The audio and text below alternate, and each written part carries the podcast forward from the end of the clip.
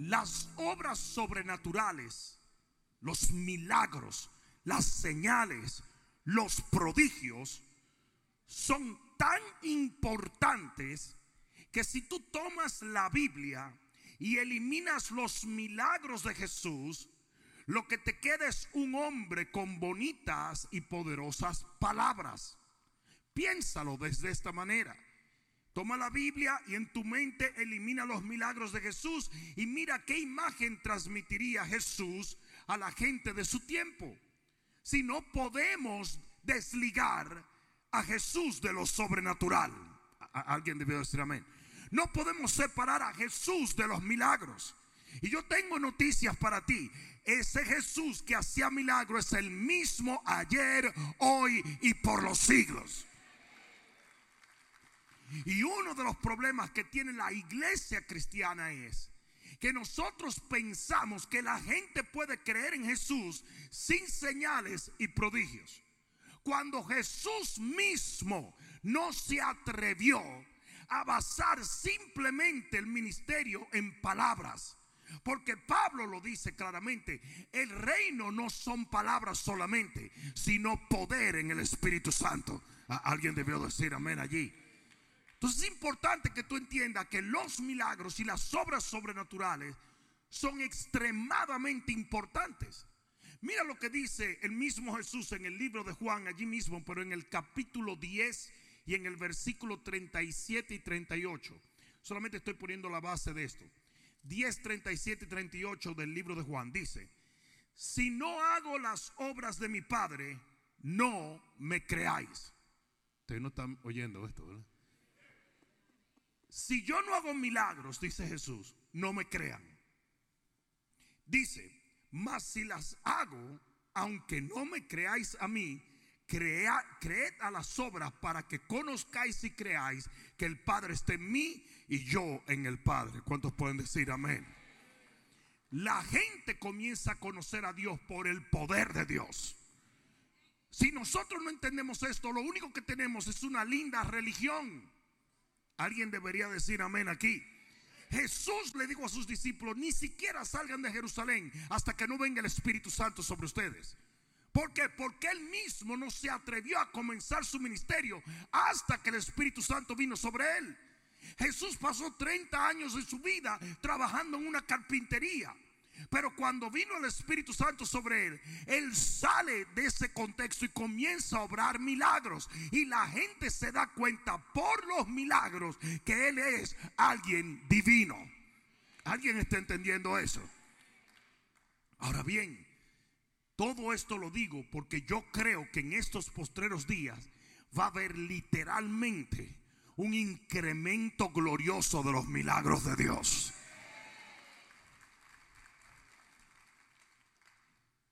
Pero hay un problema. Y es que si nosotros nos descuidamos, los ladrones de los milagros llegan a nuestra vida y nos arrebatan esos milagros. Y eso es exactamente lo que ha estado pasando en la iglesia cristiana. Nosotros hemos permitido que ladrones minen la iglesia. Y por eso hay tantas iglesias que hablan de los milagros, pero no los experimentan. No sé si alguien me está entendiendo. Hay muchos, yo, conozco muchos pastores que predican sobre milagros y predican sobre lo sobrenatural y predican sobre la unción y la fe, el poder de Dios, el poder de la oración. Sin embargo, no ven nada de esto en sus congregaciones. ¿Por qué? Porque mucha gente pierde su milagro porque se lo roban. Y la Biblia dice, digan la Biblia dice, que si el padre de familia supiera que el ladrón viene, se prepararía para no dejar minar su casa. Y eso es lo que yo quiero enseñarte hoy. Hay cosas que se roban los milagros, que se roban el fluir de lo sobrenatural, que se roban el poder del fluir de la gloria de Dios. Y muchos cristianos están viviendo un evangelio de puras palabras simplemente porque permiten que el enemigo les robe una y otra vez la fe y el fluir de la gloria de Dios. Por lo tanto, yo voy a hablar en este día de los ladrones de los milagros. Yo tengo 12 puntos, pero no los voy a dar todos, obviamente. Se los deberé en algún momento vamos a ver a cuántos llegamos. ¿Está bien? El primer ladrón de milagro es el prejuicio. En Números capítulo 11, versículo 21 al 23, antes de que Jehová soplara y vinieran codornices, mira lo que Moisés le dice al Señor. Libro de Números capítulo 11 y versículo 21. Entonces dijo Moisés, 600 mil hombres de a pie es el pueblo en medio del cual yo estoy. Eso eran solamente los hombres, 600 mil. Se considera que el total de todo el pueblo eran casi 4 millones. Dice 600 mil. Él contaba más o menos el ejército. Dice 600 mil hombres de a pie es el pueblo en medio del cual yo estoy. Y tú dices, les daré carne y comerán un mes entero. Porque ya Dios le había dicho, yo voy a hacer que vengan, que, que reciban carne. Se degollarán para ellos ovejas y bueyes que le basten. O se juntarán para ellos los peces del mar para que tenga abasto. Entonces Jehová respondió a Moisés, ¿acaso se ha cortado la mano de Jehová? Ahora verás si se cumple mi palabra o no. Versículo 31 dice, y vino un viento de Jehová y trajo codornices del mar y las dejó sobre el campamento un día de camino a un lado y un día de camino al otro lado alrededor del campamento y casi dos codos sobre la faz de la tierra. ¿Cuántos dan gloria a Dios? ¿Cuál es una de las cosas que se roban los milagros de la gente cuando usted está prejuiciado en investigar cómo Dios lo va a hacer? En ningún momento usted puede determinar cómo Dios lo va a hacer. En ningún momento la Biblia te da luz verde para tú decir cómo Él hará lo que Él tiene que hacer. Y la gente que está prejuiciada y comienza a decir, imagínate, ya el doctor dijo que le quedaban dos días. Ya, ya, ya no se puede. ¿Quién ha dicho que no? ¿Acaso se ha cortado la mano de Jehová para hacer lo que Él puede hacer? No, alguien debió decir amén. Hay una escritura donde el Señor dice, caben cisternas en el desierto que yo las voy a llenar de agua. Y cuando ellos se van a acabar las cisternas, dice, eh, eh, eh, no van a haber lluvia, pero yo las voy a llenar. Imagínate que en ese momento esos tipos hubieran comenzado a decir, pero si no va a haber lluvia, ¿y cómo tú la vas a llenar? ¿Qué te importa a ti?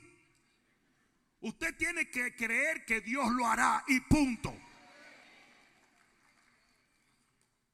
¿Alguien me está entendiendo? Hubo una vez que, el Señor caminó sobre las aguas. Y la razón por la cual él caminó sobre las aguas, porque no había ni jet ski, ni helicóptero, ni lancha rápida. Y si ellos se hubieran puesto a calcular cómo Él va a venir a donde estamos nosotros, ellos nunca hubieran recibido el milagro. Hello. Usted sabe lo que quiere decir maná. Quiere decir, ¿qué es eso? Porque cuando Dios dijo va a llover pan del cielo, ellos estaban esperando un baguette, o un pan de agua, un pan sobao. Y lo que descendió fue una semilla de culantro que ellos tenían que majar en un mortero para hacer una masa. Y eso es exactamente lo que usted tiene que entender. Usted tiene que entender que Dios hace lo que quiere cuando quiere de la manera que quiere. Y el trabajo de ellos era creer que Dios iba a hacer llover pan del cielo porque Él lo prometió. Y si Dios lo prometió, Dios lo cumple. Pero ¿dónde hubiese estado el problema? Si ellos dicen, eh, me imagino que vamos a encontrar pan de tapita o pan sobao. O pan... No, lo que ellos encontraron era algo que no existía antes. Porque Dios es soberano. Entonces, si usted tiene prejuicio de cómo Dios va a hacer las cosas, usted está en problemas. No sé si alguien me está entendiendo. Usted tiene que soltar esos prejuicios. Una de las cosas que más pone prejuicio es cuando te dan un testimonio. Pero a Dios puede que le haya agradado hacerlo con él así y contigo asá. No sé si alguien me está entendiendo. Pero ¿qué pasa? Eh, es que yo una vez supe de una muchacha que se puso a ayunar y al tercer día del ayuno se le apareció una luz y cuando se le apareció una luz el Señor dijo y ahora estás sana y de inmediato ella se levantó. Pues cuando la otra persona que oye eso, de repente se tira los tres días de ayuno y no aparece la luz, dice, ah, esto no va a funcionar. Porque que nunca fue tu trabajo imitar la metodología de otro. Usted lo que tiene que hacer es creer que Dios lo va a hacer y punto. La pregunta más tonta, si yo te digo ahora mismo, oye, te voy a dar 100 mil dólares, la pregunta más tonta es que tú me digas, me lo vas a dar en menudo, me lo vas a dar en moneda dominicana, me lo vas a dar. No, hombre, ¿qué te importa? Si tú verdaderamente crees que yo puedo hacer eso, entonces usted dice, pásemelo cuando usted quiera, porque yo sé que tú eres fiel a tu palabra. Esto es un ejemplo para que después no digan, este tipo tiene un complejo mesiánico ahora. ¿Ok? Sería una pregunta tonta. Entonces, explícame cómo que tú me lo vas a dar. ¿Tú estás seguro que tú me lo vas a dar? ¿Eh? ¿Tú estás seguro? Porque es mejor que tú me lo den euros, porque ya el dólar se está cayendo. No, pero, usted tiene que creer. Eso es todo. Y los prejuicios literalmente matan los milagros. La segunda cosa que roba los milagros es el tiempo. Digan tiempo. No todo milagro será inmediato. Lo voy a decir otra vez, no todo milagro, no toda respuesta, no todo lo sobrenatural pasa de inmediato. Y usted va a tener que aprender a ser imitador de aquellos que por la fe y la paciencia heredan todas las promesas. Abraham se le promete un hijo. ¿Mm? Y de repente a Sara le falló la fe. Y le dice, te vas a acostar con Agar porque ya yo creo que esto no va a funcionar. Y metieron la pata. Y eso lo hace constantemente muchísima gente. ¿Por qué? Porque usted tiene que estar preparado para el tiempo de Dios. Tú no determinas el tiempo. Las estaciones no son nuestras, sino de Dios. Él sabe exactamente cuándo que usted va a necesitar la lluvia, cuándo que usted va a necesitar la cosecha, cuándo usted va a necesitar el viento, cuándo usted va a necesitar todas estas cosas. Usted deje que Él funcione en su schedule, en su agenda, en su horario. Alguien debió decir amén. Y mucha gente hace eso. Se desespera, que desesperarse es no tener esperanza. Cuando usted esté creyéndole a Dios por un milagro, usted tiene que aprender a permanecer en esperanza hasta que el milagro suceda. Alguien debió decir amén aquí. Lo interesante era que Abraham y Sara hasta los 100 años continuaban esperando ese milagro y Dios se lo dio. Y lo peor de todo, por decir así, es que no se lo dio con una explicación. Mira, tú sabes, discúlpame que me tardé un poquito. No, porque Dios lo tiene todo fríamente calculado. Él sabe cómo hacerlo y también cuándo hacerlo. El tercer ladrón de los milagros es la gente. Mira el que está a tu lado. La gente. La Biblia dice que Ana era una mujer estéril y venía a implorar por un milagro de Dios, pero cada vez que ella venía, Penina, una mujer venía a torturarla y a quitarle o robarle la fe. Y usted tiene que tener mucho cuidado. Porque en el momento en que usted decide creer, el enemigo se va a asegurar de que dos o tres locos viejos vengan alrededor tuyo a robarte tu fe. Hello. ¿Cuántos de ustedes en algún momento no le quieren creer a Dios por algo y viene alguien? Ah, pues mira, yo creo que tú eres muy vanidoso. Y tú eres muy vanidosa. Eso, eso ocurre todo el tiempo. Penina venía y decía, ah, Dios no te quiere dar eso. La, la Biblia nos habla de Bartimeo. Cuando Bartimeo necesitaba un milagro, dice que todo un montón de los discípulos de Jesús le están diciendo que se callara la boca. Pero dice que él gritaba más alto. Dice que un hombre vino a buscar un milagro de Jesús y vinieron la gente y le dijeron, no molestes más al maestro. Hay gente que te, te dice que cuando tú estás buscando algo de Dios, Él está molesto contigo, que está disgustado. Cuando fue Él el que te dijo, clama a mí, que yo te voy a responder.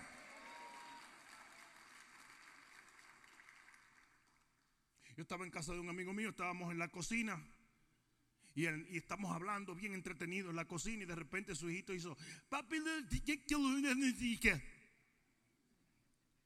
que traducido es un disparate.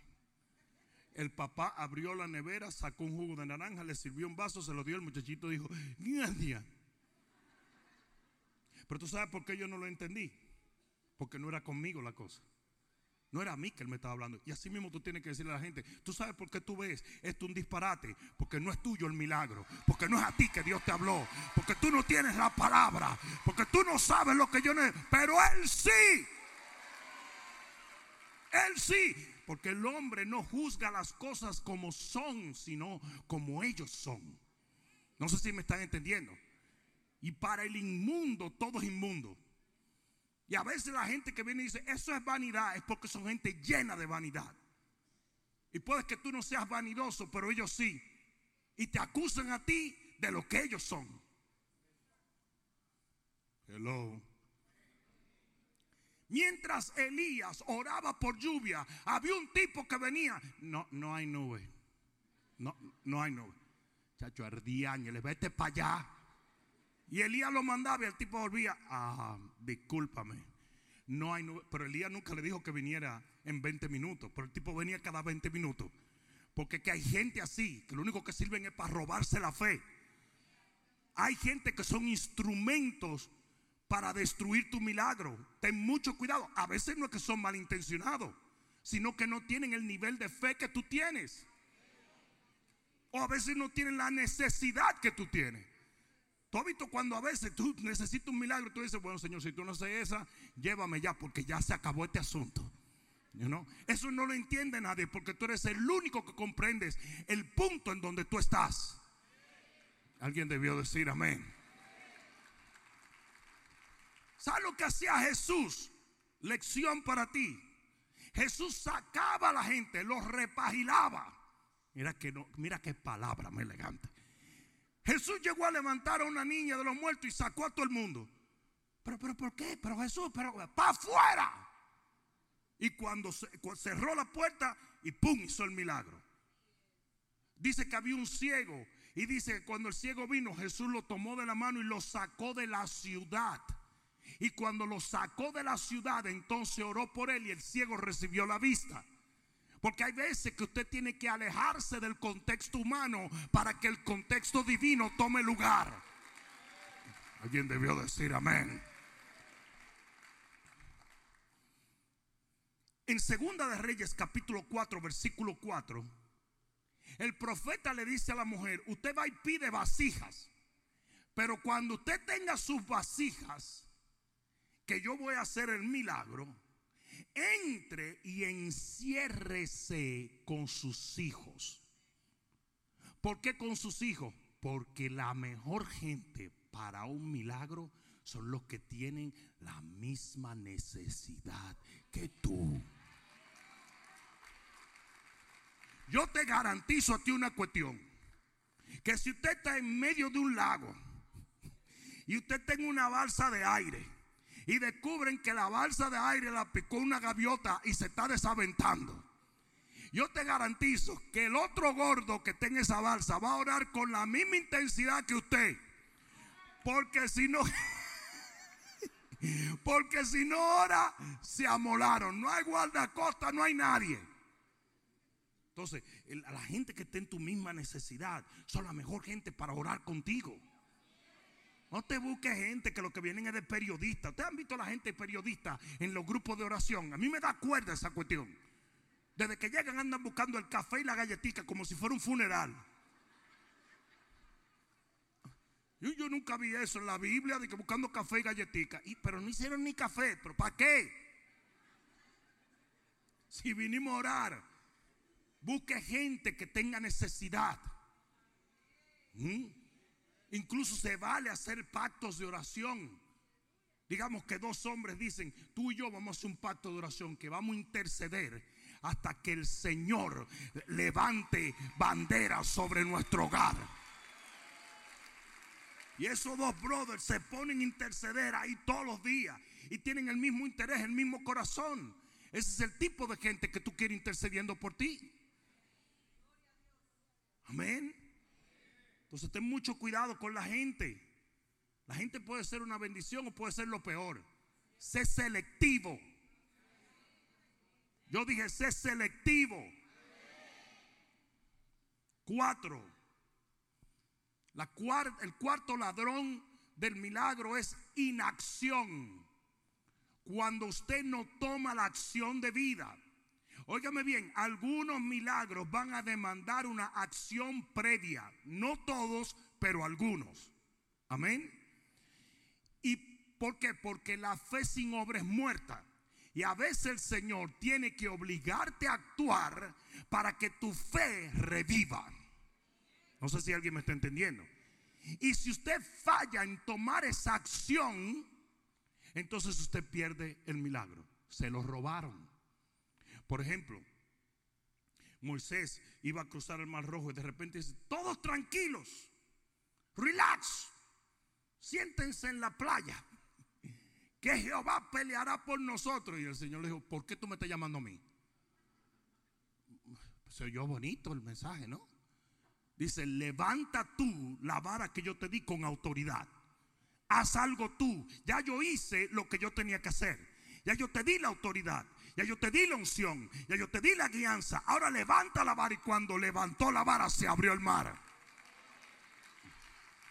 Y si él no hubiera levantado la vara, Dios no lo abre. ¿Por qué? Porque hay momentos donde se demanda una acción y usted tiene que tomar esa acción. ¿Alguien entendió eso? La Biblia dice que el Señor le dijo al pueblo, marchen alrededor de Jericó. Eso era solamente una acción. En ningún momento hay ninguna ciencia que pueda decir, cuando tú caminas alrededor de un muro se hunde. En ningún momento. Esto era simplemente una acción de fe.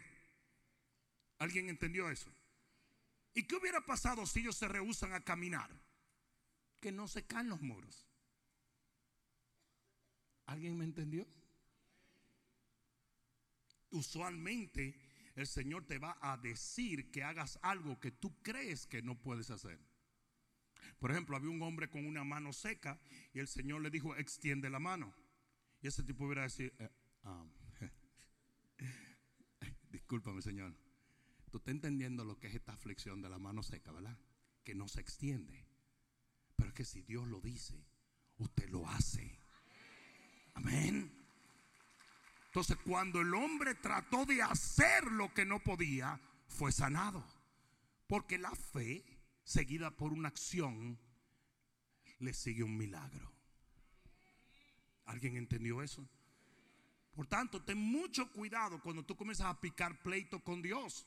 A veces Dios te dice, ponga una ofrenda. A veces Dios te dice, vete en ayuno y oración. A veces Dios te dice, llama a fulano de tal. A veces Dios te dice, perdona a fulano de tal. Lo que Dios te diga, usted lo hace.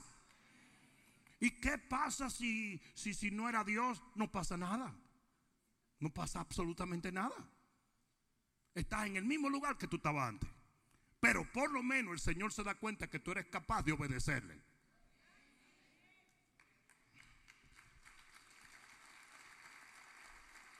Cinco, el quinto ladrón de milagro es no evidencia. No evidencia. La Biblia dice que el rey de Israel comenzó a golpear el suelo, pero cuando no vio ningún cambio, se detuvo. Y le dijo al profeta Eliseo, ¿por qué te detuviste? Cada vez que golpeabas, el enemigo estaba cayendo. Y usted tiene que entender que a veces usted está haciendo algo y no se va a ver en lo natural, pero sí está pasando en lo espiritual. ¿Mm? Es como una mujer que está orando por un bebé. Se va con el esposo a la cama y cuando ella termina dice, no, el Señor no me ha dado el bebé. ¿Por qué tú dices eso? Porque no lo siento patear en. Pero que no puedes. Eso tiene que pasar por un proceso. Y hay veces que ya el milagro está funcionando, pero usted no lo va a ver, porque fe es la certeza de lo que se espera y la convicción de qué? De lo que no se ve. Usted tiene que entender que nosotros no, no vemos para creer, sino creemos para ver. Amén. Cuando usted cree, usted ve. Y va a haber momentos donde no hay evidencia. Vuelvo a Elías. Elías no dejó de orar, aunque no se veían nubes. Y el tipo vino siete veces y le dijo que no, que no, que no. Y él dijo, tranquilo, yo estoy creyendo todavía. Así tiene que ser usted. Aunque el doctor no cambie el diagnóstico ni el juez cambie el fallo, usted le sigue creyendo a Dios porque Él es fiel a su palabra. Pero hay gente que de inmediato no ven una señal. Ah, no, no, ah, no, ya, ya. No. Usted tiene que seguir creyendo aunque no vea. Porque el justo anda por fe y no por vista. Alguien debió decir amén. Y cuando usted está esperando que Dios le va a dar una señal, entonces su milagro se pierde. Porque hay una gran probabilidad de que, hay, de que Dios no te dé una señal. Hay milagros que carecen de señales hasta el último momento. Tal y como dice la Biblia, no van a haber lluvia. Y cuando llegaron al otro día, estaban todas las cisternas llenas y dijeron, adiós, pero tú lo viste. No, yo no lo vi. Y hay veces que el milagro va a llegar sin ver nada. Amén. Sexto, el sexto ladrón de milagros es el sentido común. Pero el sentido común es bueno, no con Dios. Porque cuando usted se pone a sacarle la lógica a las cosas de Dios, usted pierde su fe. Me hubiera encantado que alguien dijera amén allí. La gente comienza a hacer cuestionamientos. Imagínate que el Señor le dijo a Moisés, Moisés, golpea una roca y va a salir agua de ahí. Eso no tiene lógica. ¿Cómo tú me vas a mí que tú vas a venir a golpear una roca y va a salir agua? Eso es como que yo te diga, le voy a dar una patada a ese equibol para beberme una Coca-Cola. No, no tiene sentido. Y usted nunca puede aplicar sentido común a Dios. Porque a veces Él hasta la pone bien extraña precisamente para probarte.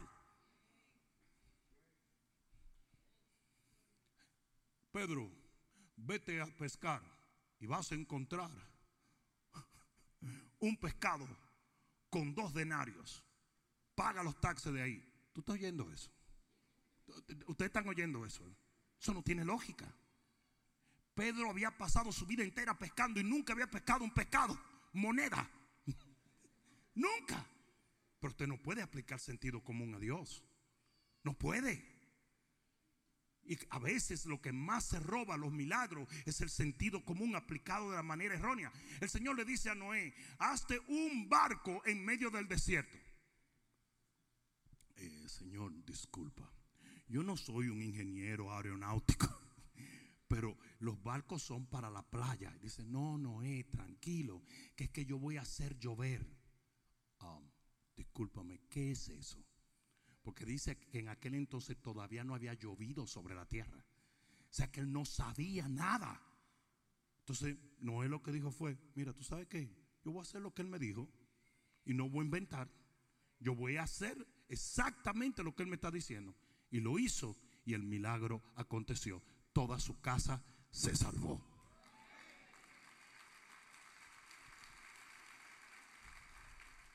Usted han visto la gente que para hacer cualquier cosa quieren, quieren que le expliquen todo 20 veces. Así no funciona esto. A Dios tú no lo vas a entender, pero sí lo puedes obedecer. Amén. Séptimo, séptimo ladrón de milagros es culpabilidad. El síndrome del no lo merezco. En Mateo 8:5 Vino un hombre, un centurión, un soldado romano, y le dijo a Jesús, necesito que tú hagas un milagro. Jesús dijo, vamos para tu casa. Y él le dijo, no, no, es que yo no soy digno, pero te voy a creer. Entonces mira cuál es el asunto. Si tú vives en el síndrome del no lo merezco, cada vez que usted necesite orar a Dios, el enemigo se va a asegurar de que usted se sienta que es el más vil pecador que existe.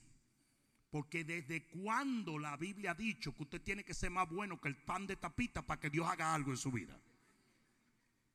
Existe lo que se llama la gracia de Dios. Existe lo que se llama el favor de Dios. Y esto es lo que mueve a Dios a hacer cosas hasta para los impíos. Es por eso que hay impíos que obtienen milagros y cristianos que no lo obtienen.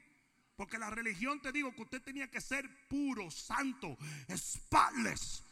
Ah, ah.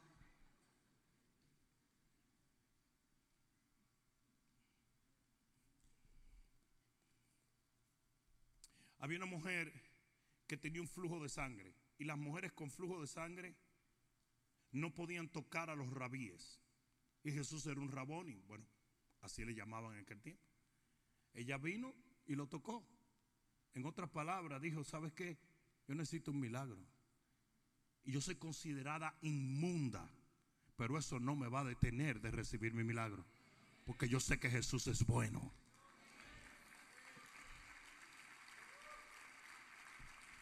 La mujer sirofenicia, oye esto, no era ni del pueblo. Y Jesús vino.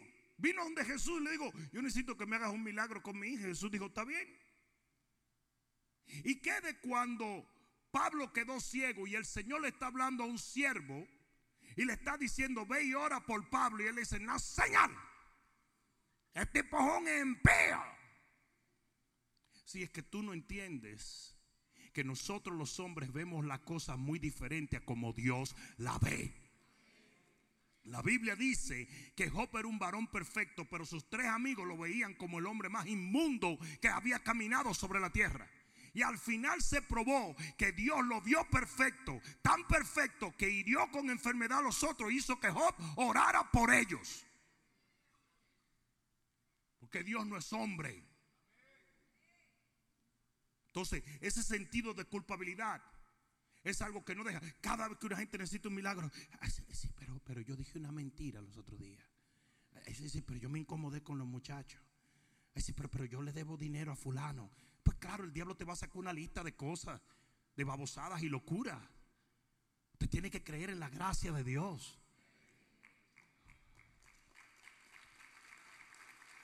Yo le voy a decir una cosa a ustedes. Voy a decir una cosa a ustedes. Samson, ¿pecó o no pecó? Pues claro, con Dalila. Y después que él peca por Dalila, ¡pum! Le dan su fuetazo. ¿Mm? Cualquier día se lo merecía por gallo loco. Pero cuando él está en esa condición, dice que él le oró al Señor. Y el Señor lo usó poderosamente, aún en el estado en que él estaba. Porque Dios es misericordioso.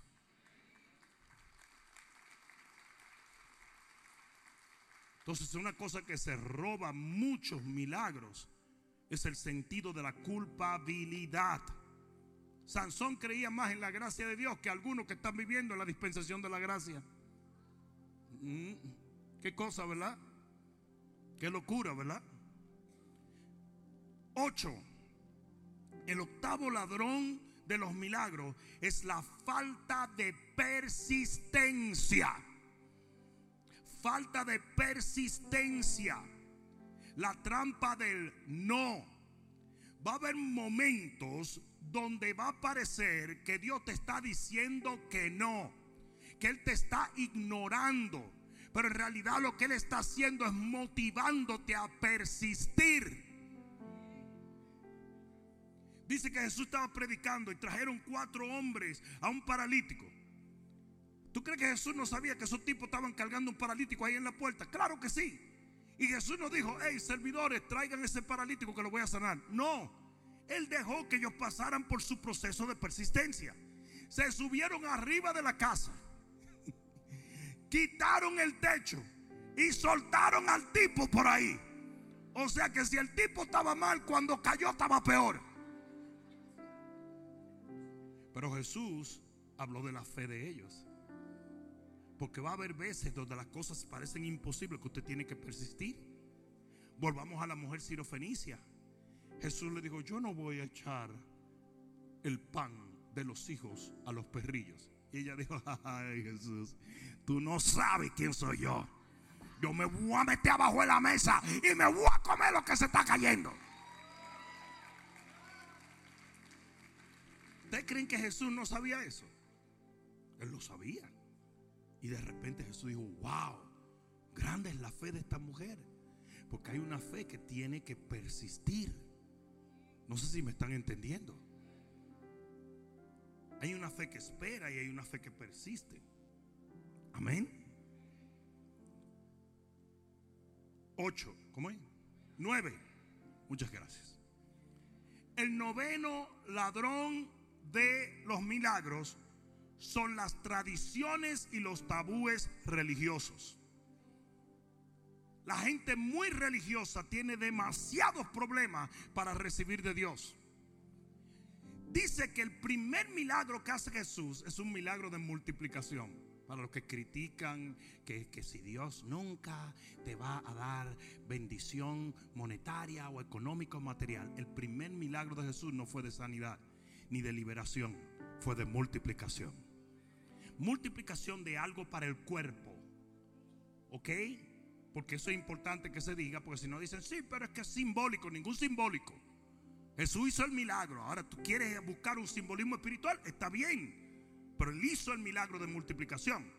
Pero lo interesante de allí es que dice que habían unas vasijas que se usaban para el lavamiento ceremonial y que de repente Jesús dijo, no, ahora la voy a usar para el vino. Llénenla de agua que voy a convertir el agua en vino. Y eso es algo que tú tienes que aprender. Usted se tiene que salir de los moldes religiosos cuando usted necesita un milagro de Dios. Cuando usted está demasiado aferrado a las tradiciones, no estoy hablando de la palabra, estoy hablando de las tradiciones. Usted permite que el enemigo le robe su milagro. Los fariseos vivían chequeando a Jesús no para ayudarlo, no para ayudar a nadie a recibir su milagro, eso le importaba a ellos tres pepinos. Estaban allí para acusar y ver si Jesús iba a sanar violando el sábado. ¿Y qué hacía Jesús? Sanaba en el sábado. Porque Jesús no es religioso. Porque Dios no es religioso. Porque Dios no es ritualista. Porque Dios...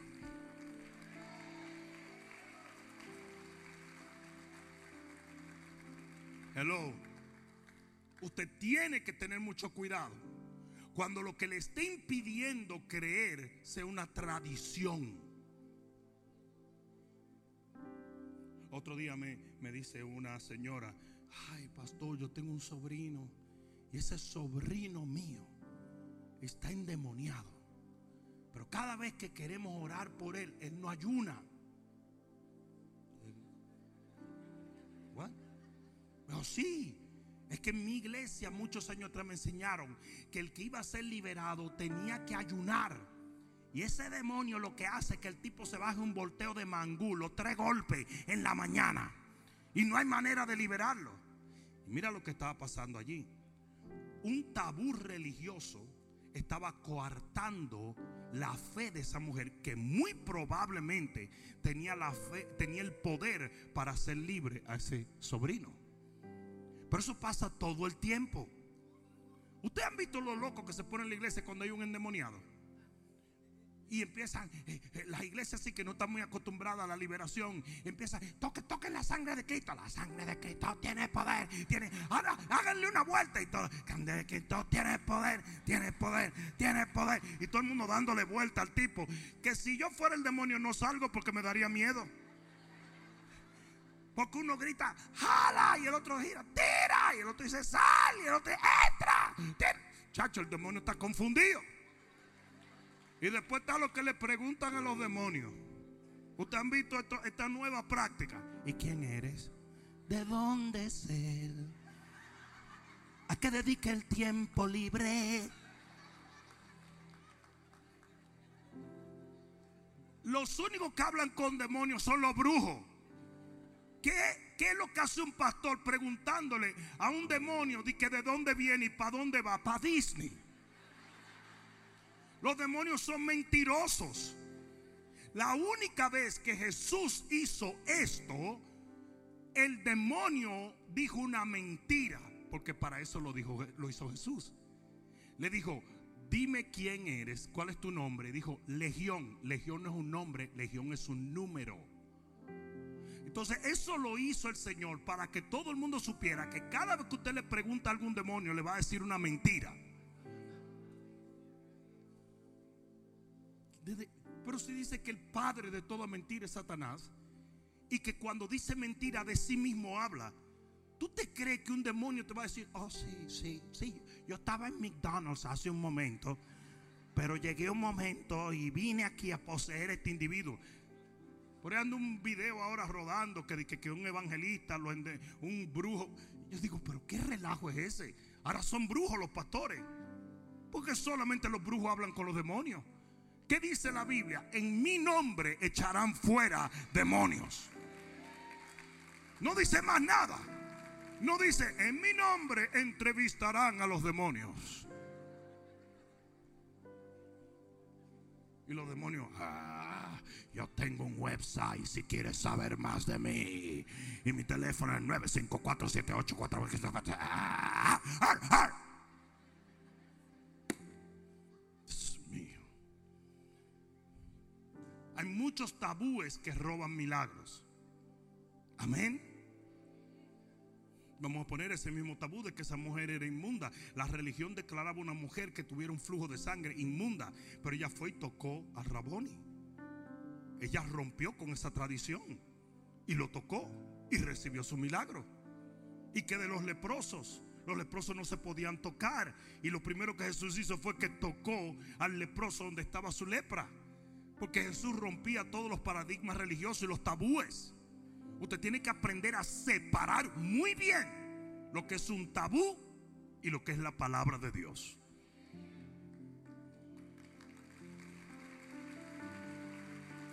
Amén. 10. Oye, yo creía que no íbamos a lograrlo, pero lo logramos. Seguimos. Ya nada más quedan tres con este. 10. La de- el décimo ladrón de los milagros es el precio. El precio. Le voy a explicar. Hay milagros que demandan un precio. No estoy hablando de dinero necesariamente. Pero, por ejemplo, cuando el Señor le dijo al pueblo de Israel, ustedes tienen que matar un carnero y poner la sangre en los dinteles, alguien hubiera podido decir, y yo que he trabajado para tener ese carnero, voy de que a degollar un carnero, pero ni loco. Esta gente eran esclavas, ese era su dinero. Eso era lo que varía, con eso se hacían los trueques y los cambalaches. Pero en ese momento le tocaba una inversión para que el milagro sucediera. ¿Me están entendiendo? ¿Qué de aquella mujer que le dijo al profeta, tengo esta última comida, me la voy a comer y luego me voy a morir? Y él le dijo, no, no, no, entrégueme esa comida a mí. Eso es un precio. Es algo que le costó a la mujer. Y le dijo, y si lo haces, yo te voy a garantizar que la harina no va a escasear ni el aceite va a menguar, porque Dios ya habló. Génesis capítulo 22. El Señor le dice a Abraham, quiero que me sacrifiques a tu hijo. Y el milagro más poderoso de Abraham aconteció en ese capítulo donde los cielos se abrieron y Dios habló desde el cielo con él. ¿Y qué de los diez leprosos? Miren esto, para ponérsela de esta manera. Los diez leprosos dicen, Jesús, queremos ser limpios de nuestra lepra. Él dijo, vayan y preséntense al pastor. Se lo puse en situación moderna. Y denle la ofrenda que Moisés requirió.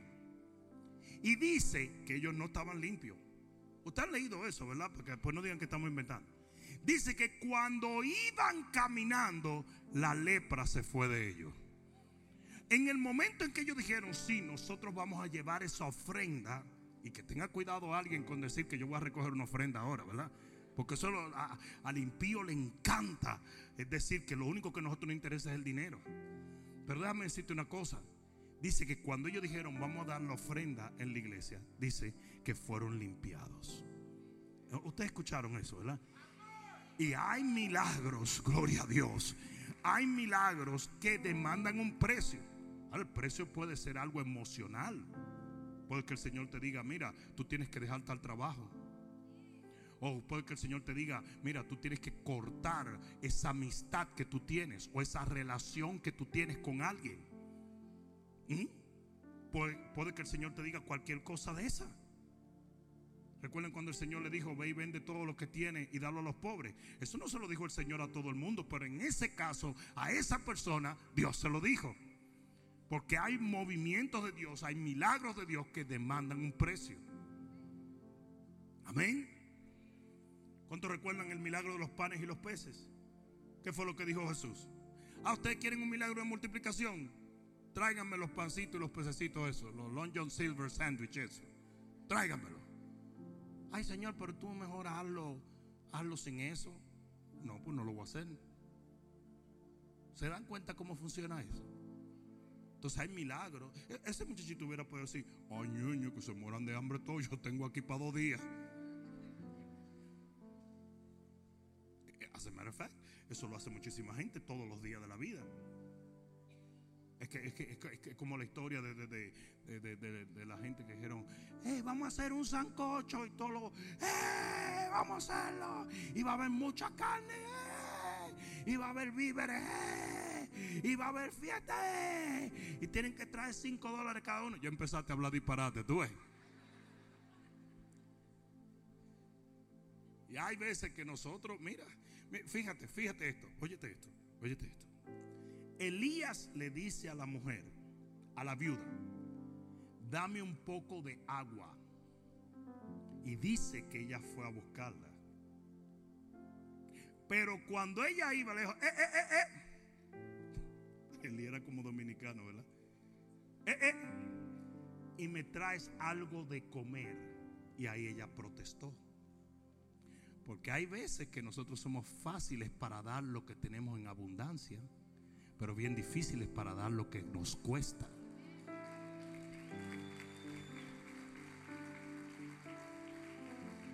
Qué buen momento para decir amén. Y si te pica, rácate. Pero es la realidad. Hay milagros que demandan un precio. Cuando usted es una persona avara, en muchas situaciones usted va a permitir que su milagro se pierda. Amén. Y va a haber otras ocasiones donde Dios no te va a permitir dar nada. En el caso de Naamán, el profeta dijo, no quiero las mulas esas que trajo ese tipo. No quiero nada de eso. Y cuando Naamán le quería dar dinero, eh, le dijo, no lo quiero. Y Giesi fue y lo tomó y le cayó la lepra a él. O sea, que se entienda. Usted lo que tiene que asegurarse que usted hace lo que Dios le está diciendo. Para que no se pierda el milagro. Alguien debió decir amén. 11, ya si estamos llegando al final. Yo jamás pensé que íbamos a llegar aquí. 11. El onceavo ladrón de los milagros son los fracasos pasados. ¿Saben una cosa? Hay gente que no entiende que hay cosas que usted intentó una vez que no funcionaron que pueden funcionar ahora. Entonces, si usted alguna vez pidió algo y no se le dio, usted en el momento en que Dios quiere dárselo, no se atreve a clamar. Y el enemigo se le roba su milagro. Mira lo que dice la Biblia en Lucas capítulo 5. Que Pedro se pasó la noche entera pescando y no pescó nada. Viene donde el Señor y él le dice, ahora boga mar adentro y echa las redes a la derecha. Y Pedro dijo, yo soy pescador, yo sé que no están picando, yo sé que no hay nada, pero como tú me estás dando una palabra, yo voy a echar la red, no en el mar, sino en tu palabra. Y lo que no funcionó 24 horas atrás, funcionó en ese momento. Porque hay veces que hay cosas que no funcionaron en un momento y luego funcionan para la gloria de Dios. Usted se tiene que acostumbrar a obedecer a Dios cada vez que lo demande. La Biblia dice que Jesús le trajeron un ciego. Jesús lo sacó de la ciudad y dice que le impuso las manos y le dijo, ¿qué ves? Y él dijo, veo hombres, pero son como árboles que se mueven. Y Jesús dice que le impuso las manos otra vez. Y dice que entonces el hombre vio perfectamente. ¿Qué quiere decir eso? Que usted puede orar por algo una y otra vez hasta que usted lo reciba tal y como usted lo necesita.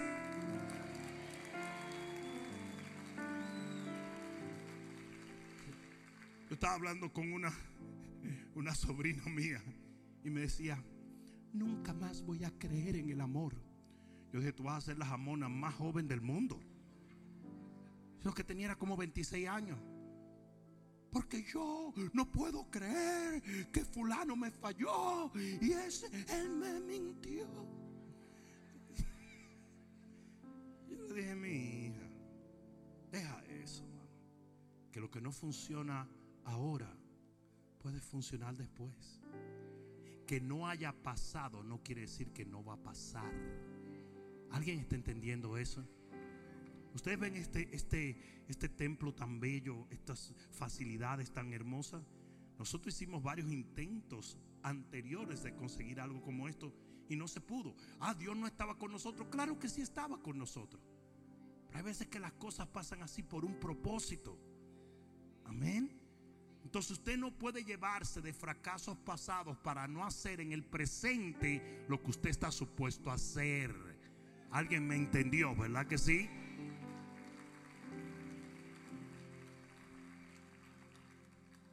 Te imaginas que tú vayas y llenes una aplicación y te la rechacen. De repente llega a la casa ahora y el Señor te dice, vuelve otra vez. Y te dice que vuelva siete veces. Y a la séptima vez te dan el trabajo. Y hay veces que son así las cosas.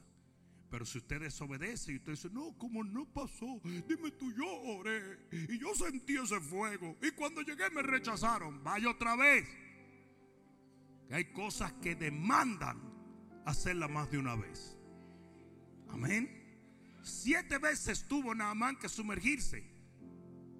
Y cuando se sumergió la primera, todavía estaba enfermo. La segunda, enfermo. La tercera, enfermo. La cuarta, enfermo. La quinta, enfermo. Seis. Todavía en la seis estaba lleno de ñañara. Pero a la séptima. Yo dije a la séptima. A la séptima. Yo, yo, le hice a ustedes la historia de que yo, yo, yo tenía unos amigos, un ingeniero que hoy es pastor en Canadá, eh, y yo iba a orar con él y su familia todos los días a las 6 de la tarde cuando vivía en la escuela, pues trabajábamos juntos y no íbamos juntos al trabajo. Y por más de un año y pico, si no me equivoco, su hija había nacido con una malformación de la mano y siempre terminábamos la oración devocional con su familia y él decía, y gracias por sanar a mi hija. Y eso pasó un mes, dos meses, tres meses, cuatro meses, cinco meses. Ya yo también decía, y gracias por sanar a la niña. Pero nada pasaba. Más o menos al año y pico. Nada parecía estar diferente. Y de repente Keith dijo, y gracias por sanar a mi hija. Señor, y yo oí como cuando usted le hace así un hueso de pollo. Crac, crac, crac, crac. Y la mano fue completamente sanada para la gloria de Dios.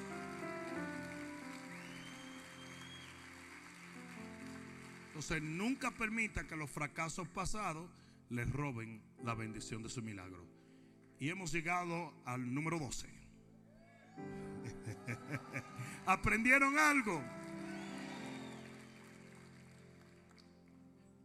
El doceavo ladrón de milagros es la confusión entre luz y tinieblas.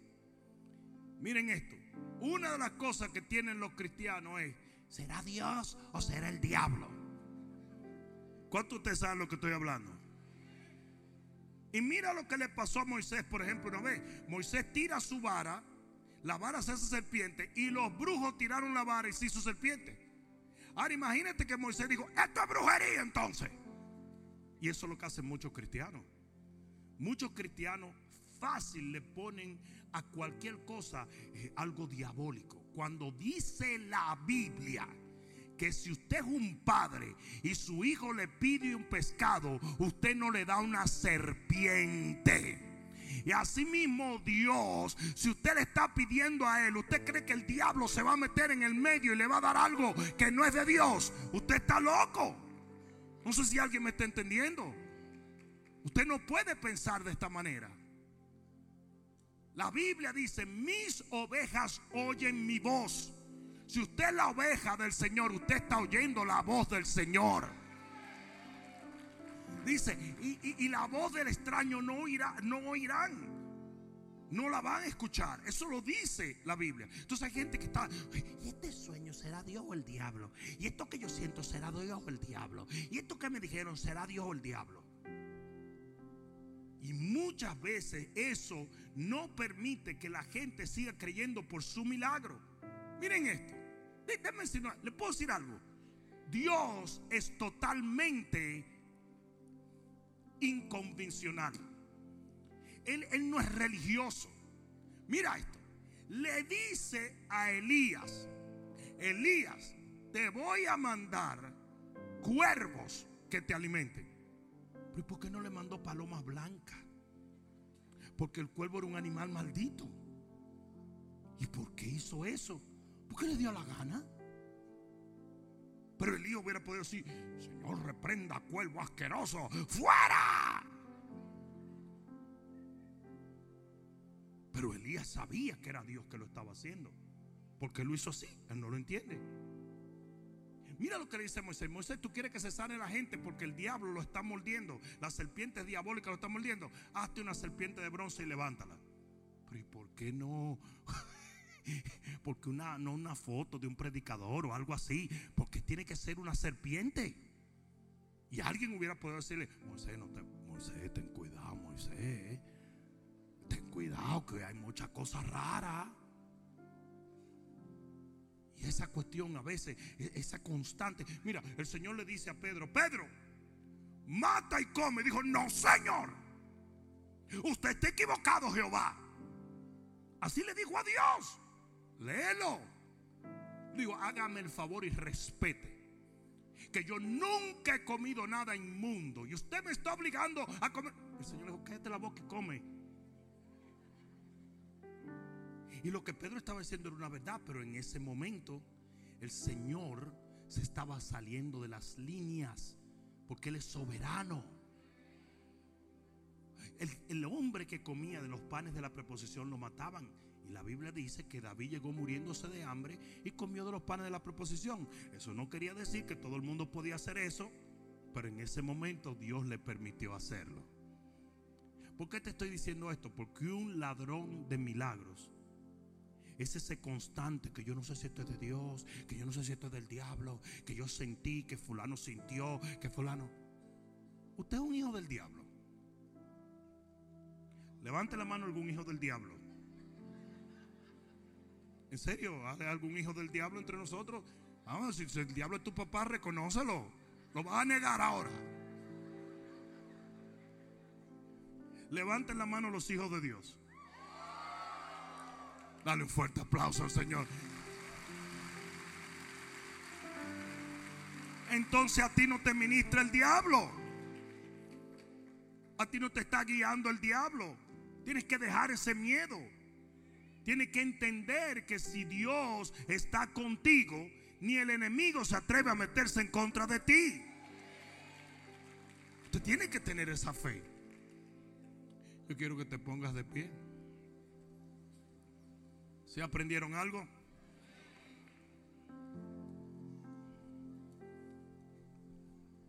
Aquí va. Uno, no tengas preconcepciones de cómo Dios hará las cosas, solamente cree que Él lo hará. Dos, sé paciente y aprende a esperar. Que no haya pasado no quiere decir que no va a pasar. Tres, si ya oíste a Dios, así sea por una escritura, no oigas al hombre. Cuatro, actúa. Cinco, fe es la convicción de lo que no se ve. Creemos para ver, no vemos para creer. Seis, Dios no es hombre. No uses lógica humana o trates de entenderlo. Siete, Dios no solo es todopoderoso, sino también es un Dios bueno. Cree en su favor. Ocho, persiste hasta que obtengas tu milagro. 9.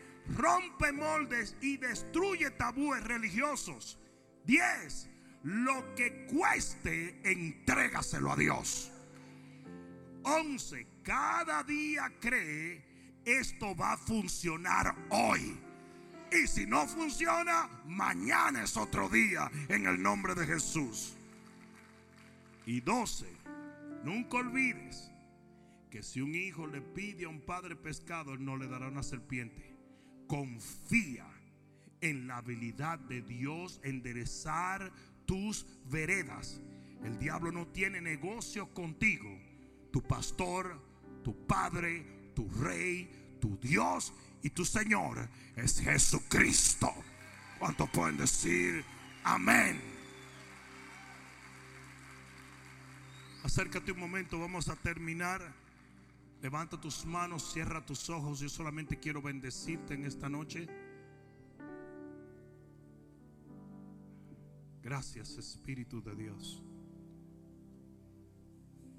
La razón por la cual yo te estoy dando este estudio es porque yo estoy completamente convencido que en los próximos tiempos va a haber un fluir muy glorioso de los milagros del Señor. Y usted tiene que ser celoso en defender su fe, en guardar su fe, para que usted pueda echarle mano a todo lo que Dios tiene para usted. El enemigo va a tratar de boicotear, va a tratar de detener los milagros en su vida. Usted no se lo va a permitir. Porque si el padre de familia sabe a qué hora viene el ladrón, no duerme, sino que defiende que no sea minada su casa. Defiende tu fe, defiende lo que crees, defiende las palabras que Dios te ha dado. No dejes que ninguna caiga al suelo. Créele, créele, créele, créele hasta que el milagro suceda, hasta que la sanidad se manifieste, hasta que la restauración llegue, hasta que el maná comience a llover y el agua comience a fluir. Sigue creyéndole a Dios. Sigue creyéndole a Dios. Aleluya. Vamos, levanta tus manos, levanta tus manos, levanta tus manos. Abashaka la babra vacía. la babra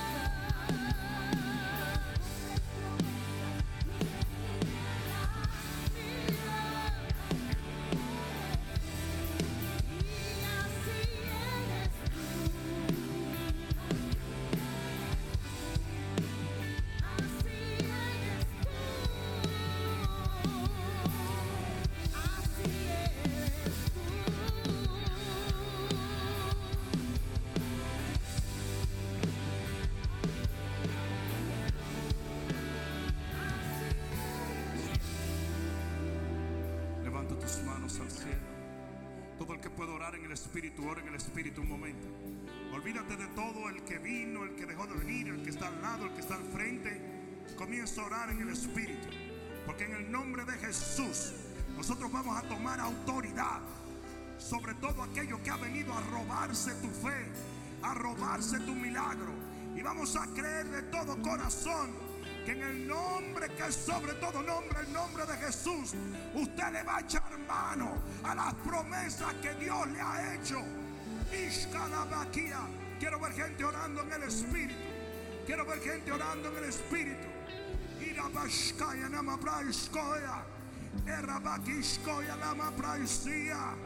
Oh, en el nombre de Jesús, Padre, obra milagros, milagros de sanidad, milagros de liberación, milagros de restauración familiar, milagros, Padre mío, en la llenura de tu espíritu, obra ahora, oh Dios. Reprendemos todo aquello que ha venido a robarse la fe de este pueblo y lo echamos fuera.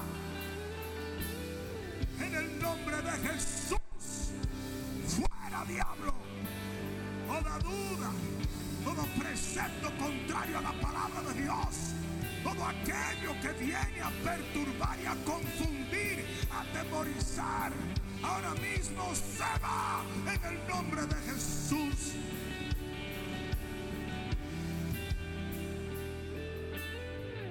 Padre, con la autoridad que tú me confieres como tu siervo, yo reprendo toda obra del diablo en estas vidas, no solamente de los que están presentes, sino de aquellos que nos ven a través de las diferentes plataformas virtuales.